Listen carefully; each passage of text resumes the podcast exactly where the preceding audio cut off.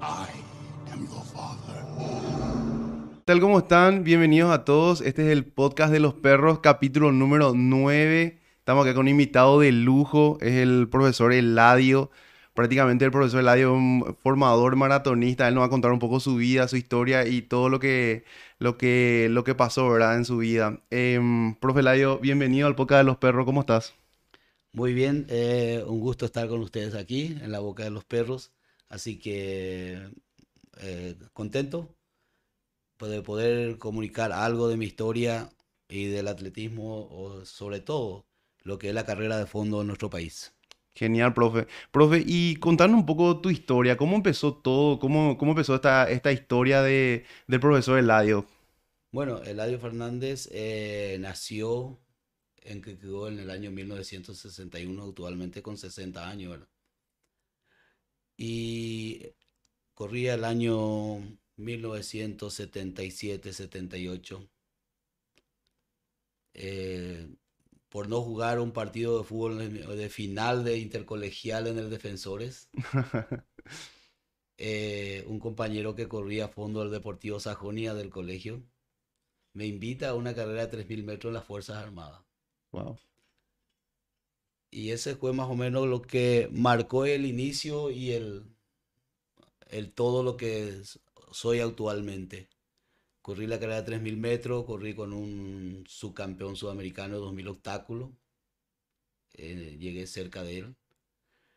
Y ya a partir de ahí, el, el Club Deportivo Sajonia, que fue por 11 años mi club, ya me ficharon en el 78.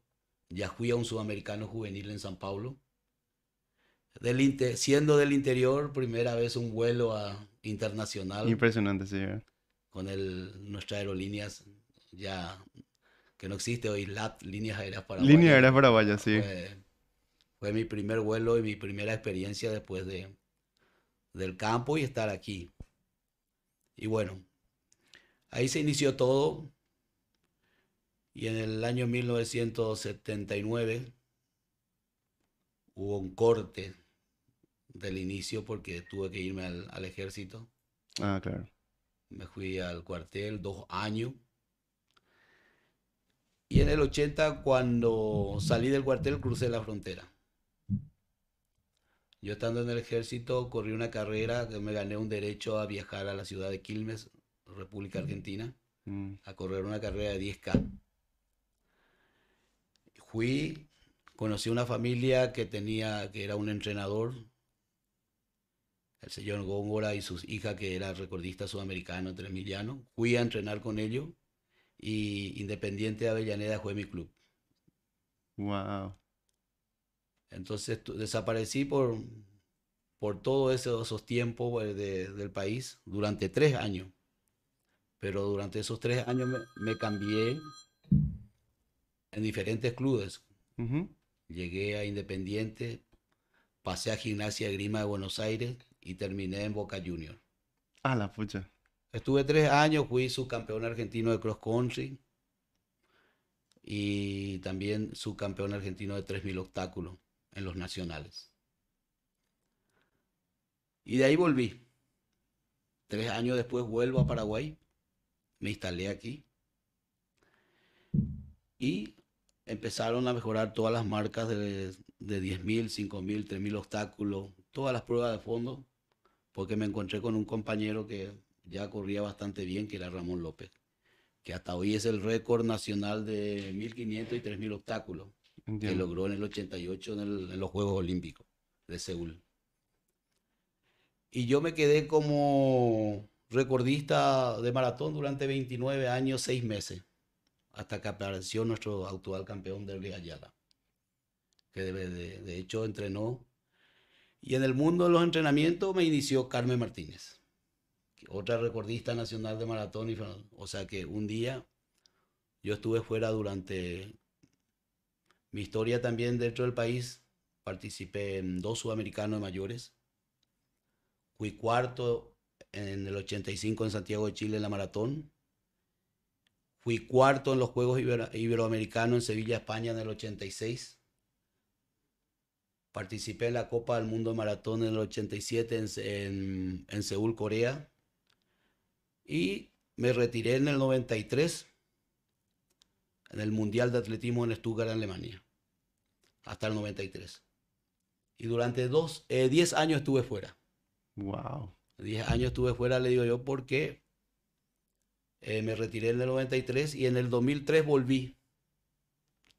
Volví con 45 años ya, representando otra vez al país en el Campeonato Sudamericano de Cross, entre los mayores. Y a partir de ahí, en el 2008 más o menos aparece eh, Carmen Martínez y me inicio como entrenador.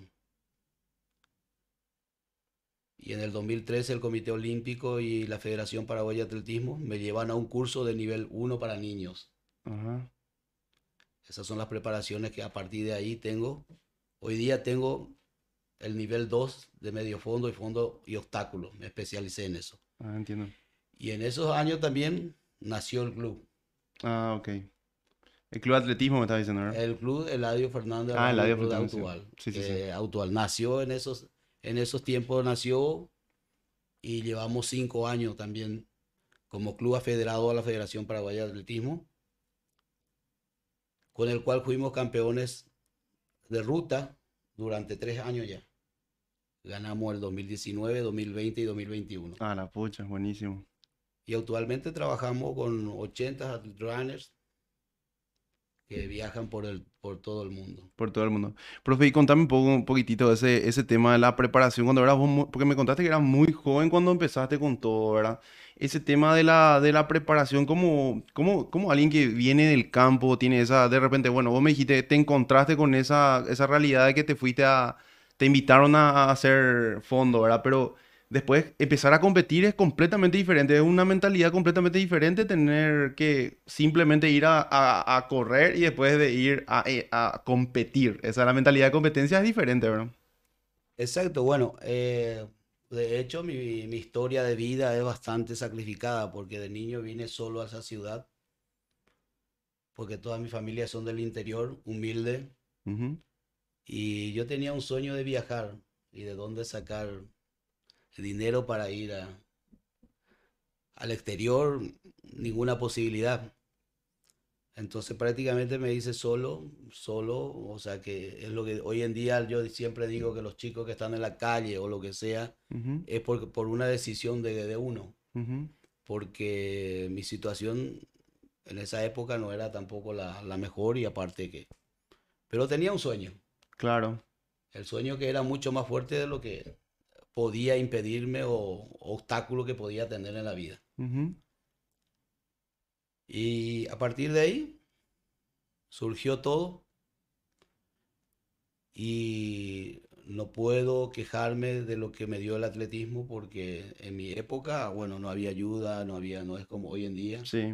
En una carrera no había hidratación, no había premio, éramos, si éramos 30 corriendo, éramos muchos y para la, la cultura nuestra, el que hace deporte es una pérdida de tiempo. Es una pérdida de tiempo que tenés que luchar con la familia, contra la familia, contra todo, porque todo se te complica cuando vos te empeñas a hacer algún deporte. claro. No sea el fútbol. Exactamente. Que te reditúe dinero. Lo y, pero para mí nunca fue prioridad porque nunca fui eh, materialista en, montar, solamente tenía una vocación de sí, de realmente hacer esto. De hacer esto, exactamente. Y, y profe, mira, em, vos me contaste ahí que te fuiste, cuando estuviste en la parte, cuando empezaste reciente, fuiste a Argentina y todo eso, ¿verdad? Em, ganaste campeonatos nacionales eh, argentinos siendo, siendo paraguayo, porque ahí vos podés competir tranquilamente, ¿verdad? O sea, no hace falta que vos podés competir como, como extranjero, digamos, ¿verdad? Sí, sin ningún problema, porque vos tenés un club. Es como que nosotros podamos recibir extranjeros y podamos fichar por clubes, o sea que como no es un deporte profesional, claro, claro. no hay ningún, ningún impedimento. Ningún impedimento legal que te pueda impedir. O sea, competir por otros clubes del extranjero. Entiendo. Y yo realmente estaba fichado por la federación, por clubes de la Federación Metropolitana, o sea que la, la FAN, que es la que aglutina a todos los de la capital. Entiendo. y tenía el derecho a competir en los nacionales. Ah, perfecto, perfecto. Y bueno, y ha- hablaste un poquitito de, de todo ese tema de los logros. ¿Y cómo, cómo es un, cómo un... Vos hablaste del tema de la maratón también, que, que, que- que mencionaste que una... que fue una, una señora, ¿verdad? Una señora la que te, te inició en, en eso, ¿verdad?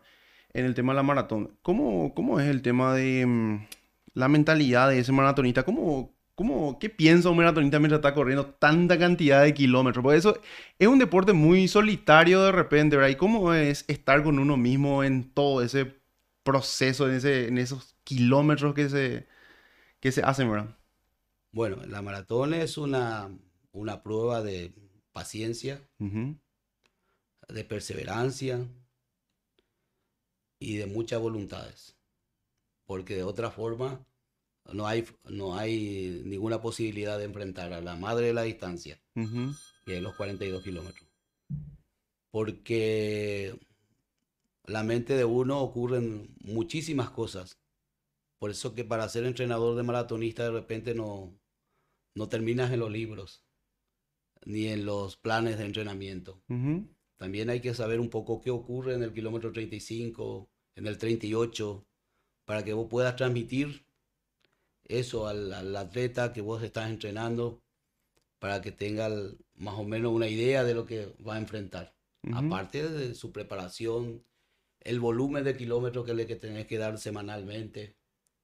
Es un trabajo muy arduo, por eso que la, la maratón es realmente mucho de, de mental, de fortaleza mental y física también. Bueno, profe, y em, continuando un poquitito con nuestra conversación, ¿verdad?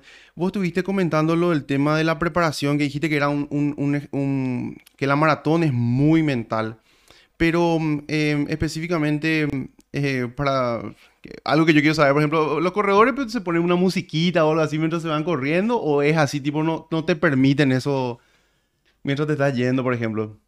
Bueno, eh, los, los runners normales, o sea que el- eh, tienen la posibilidad de, de tener la música para distraerse un poco. Pero ya a un nivel profesional, o sea, a un nivel de Erlich Ayala, Héctor Silguero, Carmen Martínez, es- es- eso, ya es imposible. Imposible, ¿por qué eso es imposible, bro? Y porque el ritmo que llevan ya es diferente, ya tiene que Ah. estar concentrado a otras cosas. Ah, entiendo. Cuando vos tenés un objetivo de marca, ya, yo sobre todo con mis alumnos ya no, no acostumbro usar los, los- ya prácticamente le pido que no utilicen o no se acostumbren a eso porque en las carreras de calles es peligroso, Ah, porque claro. es un distractor también y no tienen posibilidad. Ya, mucha gente, yo como soy hace años trabajando con Paraguay Maratón Club Sí. en la seguridad de calle como fiscal de carrera, tengo mucho problema con los auriculares realmente. Ah, Porque a veces en el tránsito es un distractor que vos no escuchás si viene un bocinazo, una sirena, Claro, un sí. silbato o una atención que te quieran llamar y no, no estás atento. Claro. Entonces el oído es muy importante para, por seguridad en la calle. Entiendo Ahora, si se van en un parque y están, están, están seguros, bueno, sin problema. Claro. Pero yo procuro en mi grupo de que no se acostumbren con eso. Porque Claro, si, claro. si van a una maratón de Berlín, Nueva York, eh, o sea que- Sí, imposible, ¿verdad? Imposible porque es un distractor. Ah, ok. Por seguridad, luego no, yo no recomiendo que se use. Usan la gente. No, usan. Eh, realmente usan, pero no es lo más recomenda- recomendable para mí. Claro, claro. Hay, hay un dicho que dice luego que eh, no, en la cancha no entras con audífonos, o sea que no tenés nadie que te pueda ayudar. Ahí No, vos estás vos con vos no, conmigo, no. mío. Y en, y en cualquier lado, bueno, el entrenador está contigo cuando estás entrenando, cuando estás esto, pero a la hora es un deporte individual. Es un deporte individual. Debe- ¿Cómo hacer para el tema de la marca, profe? O sea, vos te presionás para poder llegar a las marcas. Eso es lo que me estabas comentando. Hay, hay- hay un trabajo mental, le digo, tipo, tengo que llegar a, a un, a un Bueno. cierto tiempo. Vos llevas, el reloj sí es importante, ¿verdad? Si ahí llevas un reloj para marcar cuánto estás, estás Sí. corriendo, ¿verdad? Sí. Bueno, en esto de la preparación hay una palabra mágica que se llama proceso. El proceso es realmente lo que a veces mucha gente que no entienden. A mí me llaman dos, tres meses antes de un 42 kilómetros y me dice, profe, eh, ¿puedo llegar? Y, Claro. y para mí eso es imposible. Imposible. Yo no hago milagros. Yo mínimo, un maratonista tendría que tener un año de entrenamiento y con alguna base deportiva ya anterior, porque si no es casi imposible. A no ser que vayas a caminar, o sea que, pero objetivo no se puede buscar. Y el entrenamiento se basa mucho en ritmo, en una memoria muscular mental que yo le digo que, bueno, yo te puedo decir que varios de mis atletas en los nacionales, luego le digo, vas a correrme en tres horas, me corren en tres horas. O sea que depende de quién venga y de cómo se formó y qué proceso tiene. Tengo alguna que con tres años de preparación corre tres horas 13, maratón chicas. O sea que es todo un proceso que va, es una preparación. Es larga, es hasta el entrenador del paciente, así que Increíble. Eso, se transmite y se logra. Increíble. Se logra esta transformación de la gente. O sea que hoy en día muchas personas, eso, eso justamente es lo que de repente, de repente eh, le cuesta mantener la concentración en una sola cosa al mismo tiempo. No pueden terminar, por ejemplo, de leer un libro y cualquier tipo de problemita que tiene, de repente ya, ya deja de hacer. O sea, ese proceso, ese, ese pasar por, por las cosas, quemar las etapas, ir paso a paso, de repente le cuesta mucho a los jóvenes hoy en día. Parece que quieren todo mucho más fácil y no se dan cuenta que que hay, un, hay una forma de poder realizar las cosas y por eso se, se genera de esa manera, ¿verdad, profe? Sí, eh, realmente hay que enfocarse en lo que uno quiere y ponerse objetivos. Hay que ponerse objetivos. Lo que pasa es que los jóvenes, bueno, agarraste un juguete hoy, no, no este no me gusta, y nunca terminas nada y no, al final del, del túnel no, no realizaste nada, te desviaste todo. Siempre hay que tener un sueño, un objetivo y trabajar en eso y tener la paciencia de ese resultado.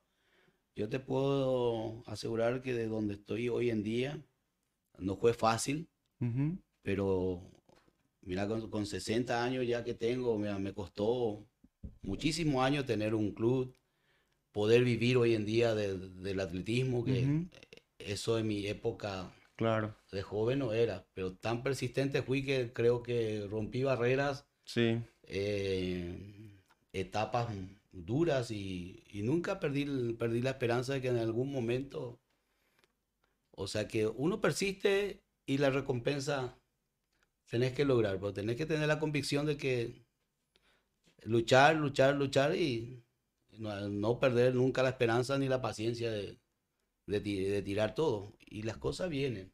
Las cosas vienen. Las cosas vienen. Eso es lo que uno tiene que meterse en la cabeza, porque si vos buscas por todo lado, nunca estás, es como que vas a un trabajo, bueno, no te gusta este, te vas al otro y nunca tenés nada. O sea que nunca, al final del turno no, lograste nada en la vida y te quedaste.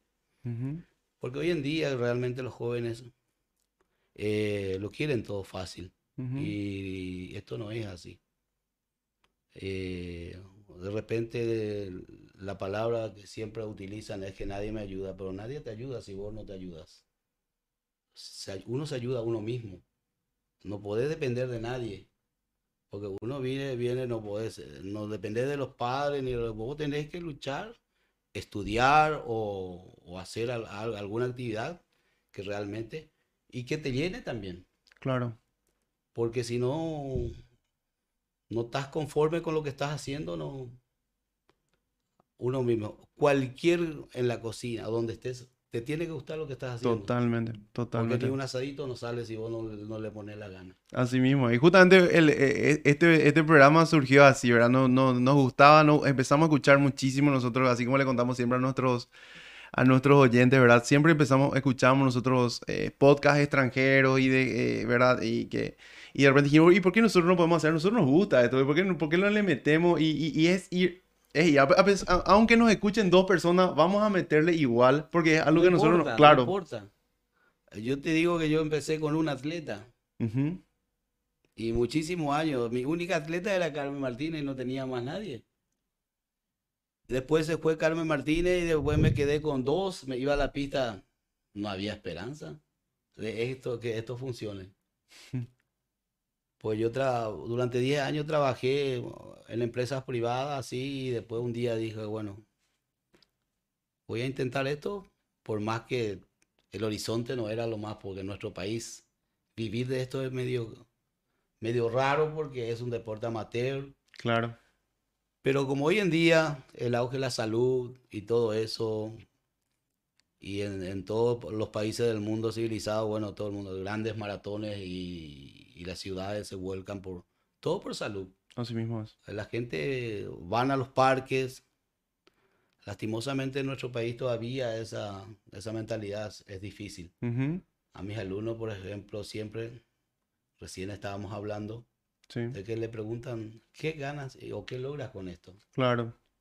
Y siempre la respuesta es una satisfacción personal, Así mismo. porque no, no tiene otra, no, no, aparte de tu salud, porque lo que queremos es llegar a, a nuestro último día por lo menos moviéndonos solos. Ujú, no terminar con la ayuda del, del hijo, del vecino, porque moverse es, es lo nuestro y hay que moverse hasta el último día que podamos. Así mismo, bro. Así mismo. es. Me, me, me, me gustó muchísimo cuando dijiste, mm, em, de repente estamos solos. A veces, a veces de repente, yo creo que a veces lo que pasa con nosotros también es que eh, tiramos mucho, justamente estaba hablando de eso y con unos amigos. Eh, a veces le tiramos la, la responsabilidad de nuestra, de nuestra satisfacción a otras personas, ¿verdad? De que si esa persona, bueno, a otras personas, a otras cosas, a otras situaciones, y de repente uno no hace ese trabajo tipo como el que vos estás hablando, ¿verdad? Ey, yo estoy acá en este, en este, en estos kilómetros que tengo que correr, ¿verdad? Estoy solo en esto, le tengo que meter ahí, no, no, no, no, no van a venir a recogerme, ¿verdad? Tengo que terminar esto, ¿verdad? Sí. Y todo lo que iniciás eh, tenés que terminar, o sea que esa, es la... Porque te juro que en el kilómetro 38 siempre cruza, como siempre digo yo, el demonio que te dice, ¿qué haces acá? ¿Por qué te sacrificas? ¿Por qué no estás allá? Descansando o haciendo cualquier otra pavada, menos lo que, el esfuerzo que uno, que implica realmente llegar a un 42 kilómetros. Ujú, Yo en toda mi historia corrí 16 maratones eh, a nivel competitivo, Claro, pero con los entrenamientos y con los 18 años que estuve activo, creo que habré recorrido una vuelta al mundo. wow, increíble, increíble, bro. Los entrenamientos sumados, porque corría 180 a 200 kilómetros semanales. Y sumado por año, eso es, es muy lejos. Es muy lejos. Hablaste también, profe, del tema de, de las Olimpiadas. ¿Cómo es el tema de las Olimpiadas? ¿Cómo, cómo es la, la preparación de eso para un, para un atleta? ¿O cómo es la preparación para poder competir en eso, a ese nivel, digamos? ¿Qué es lo que hace la diferencia en los atletas normalmente que llegan a ese, a ese punto. A ese, a ese top, digamos, ¿verdad? Bueno, los atletas que llegan a ese nivel realmente eh, porque han superado etapas, porque esto es como ir a la escuela, al colegio, a la universidad, y el que re- se recibe realmente con honores es el que, lo que llegan a los Juegos Olímpicos. claro.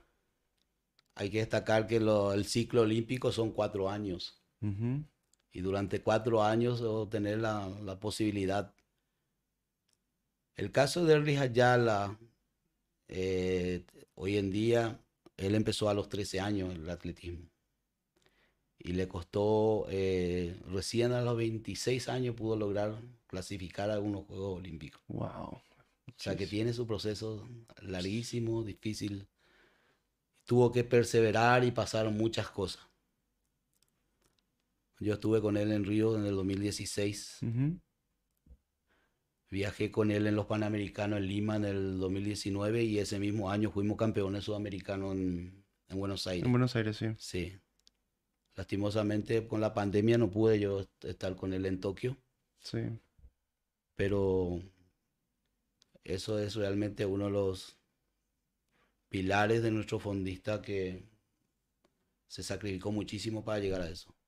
Y hoy en día trabajamos con otros chicos que en un futuro no muy lejano también tengan la posibilidad de clasificar a los Juegos Olímpicos. Porque las marcas mínimas son muy exigentes. Son muy exigentes, ¿verdad? Son Sí. muy exigentes. Eh, lograr eso es implica mucho trabajo, mucha disciplina y mucha perseverancia porque por el camino tenés muchas cosas. Tiene lesión- muchas distracciones, ¿verdad? Lesiones distracciones también, ¿verdad? lesiones, distracciones, problemas familiares, Sí. un montón de cosas. Al no ser un deporte eh, profesional, lograr una beca eh, cuesta mucho Claro.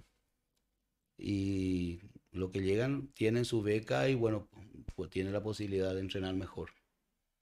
¿Cómo, cómo, cómo, mm, cómo- o sea, cómo podés em- lograr tener, por ejemplo, Porque Derly empezó a los 13 años, dijiste, pero vos dijiste también que, que, que formabas niños, ¿verdad? ¿Cómo hacer que, un- que los niños continúen después, verdad? Eso hay que, hay que, hay que motivar mucho y, y encima lo, el tema de- de- del esfuerzo, ya ir metiendo eso para llegar en algún momento a tener atletas de, de nivel, digamos, ¿verdad? Y todo pasa por una política de Estado, eso. Mm, Todo pasa por una política de Estado que todavía no está bien enfocado, a mi parecer. Siempre yo estoy, soy un poco revolucionario en eso, o sea que estoy en contra de la, de la forma que se becan a los chicos. Porque te piden una medalla sudamericana. mm, ¿Y cómo vos haces un niño, un talento, un talento direccionar a eso? Para que lleguen a una, a una beca.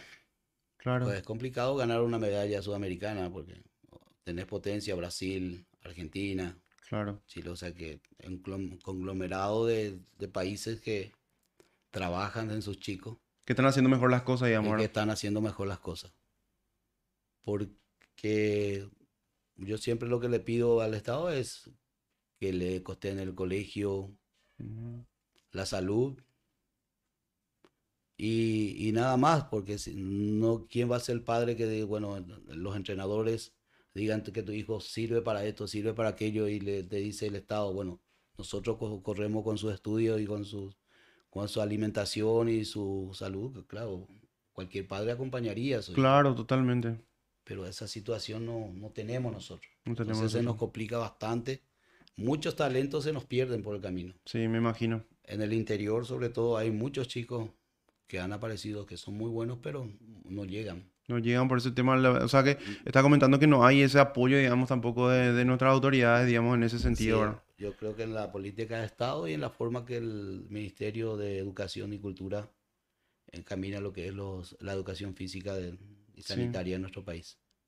Porque no tiene una, un horario o un- destinado a eso. Sí, totalmente. Eh, está muy pobre todavía nuestra En situación. muchísimos aspectos ahí, profe. Ahí podemos empezar a hablar de, de- de miles de, de cuestiones, ¿verdad? No Sí. solamente, no solamente en la parte deportiva, también en la parte eh, científica de formación normal de los No, chicos, no. ¿verdad? No hay así como, eh, como eh, otra vez empresas privadas se encargan otra vez de, de- apoyar cuando podríamos tener nosotros un programa bastante... bastante- ¿Qué se necesita para llegar a, a- a tener eso? No, o sea, no, no creo que sea simplemente lo, bueno, la voluntad de los políticos, evidentemente sí también, ¿verdad? Pero no, un programa bien elaborado, así que, que se pueda meter eso como, como una, como una ley, no podría ser algo interesante, por ejemplo, para poder cambiar eso. Así como hablaste del tema de la revolución, ¿verdad? O sea, tipo, meter, tratar de buscar apoyo y tratar de cambiar eso, ¿verdad? Porque Y es importante para nuestros chicos que, que tener eh, un, Bueno, un yo- objetivo, ¿verdad? No, no, de hecho, de hecho es muy importante. Yo estoy hablando solamente de la parte deportiva. Claro. pero en todos los campos estamos en la misma situación. Así mismo es. No podemos llegar casi a nada porque, excepto las becas de Itaipú, creo que lo que le becan a los, a los chicos, que bueno, llegan profesionales, pues debería en, en muchos aspectos cubrir eso. Y el deporte es uno de los que tiene poco soporte. Claro.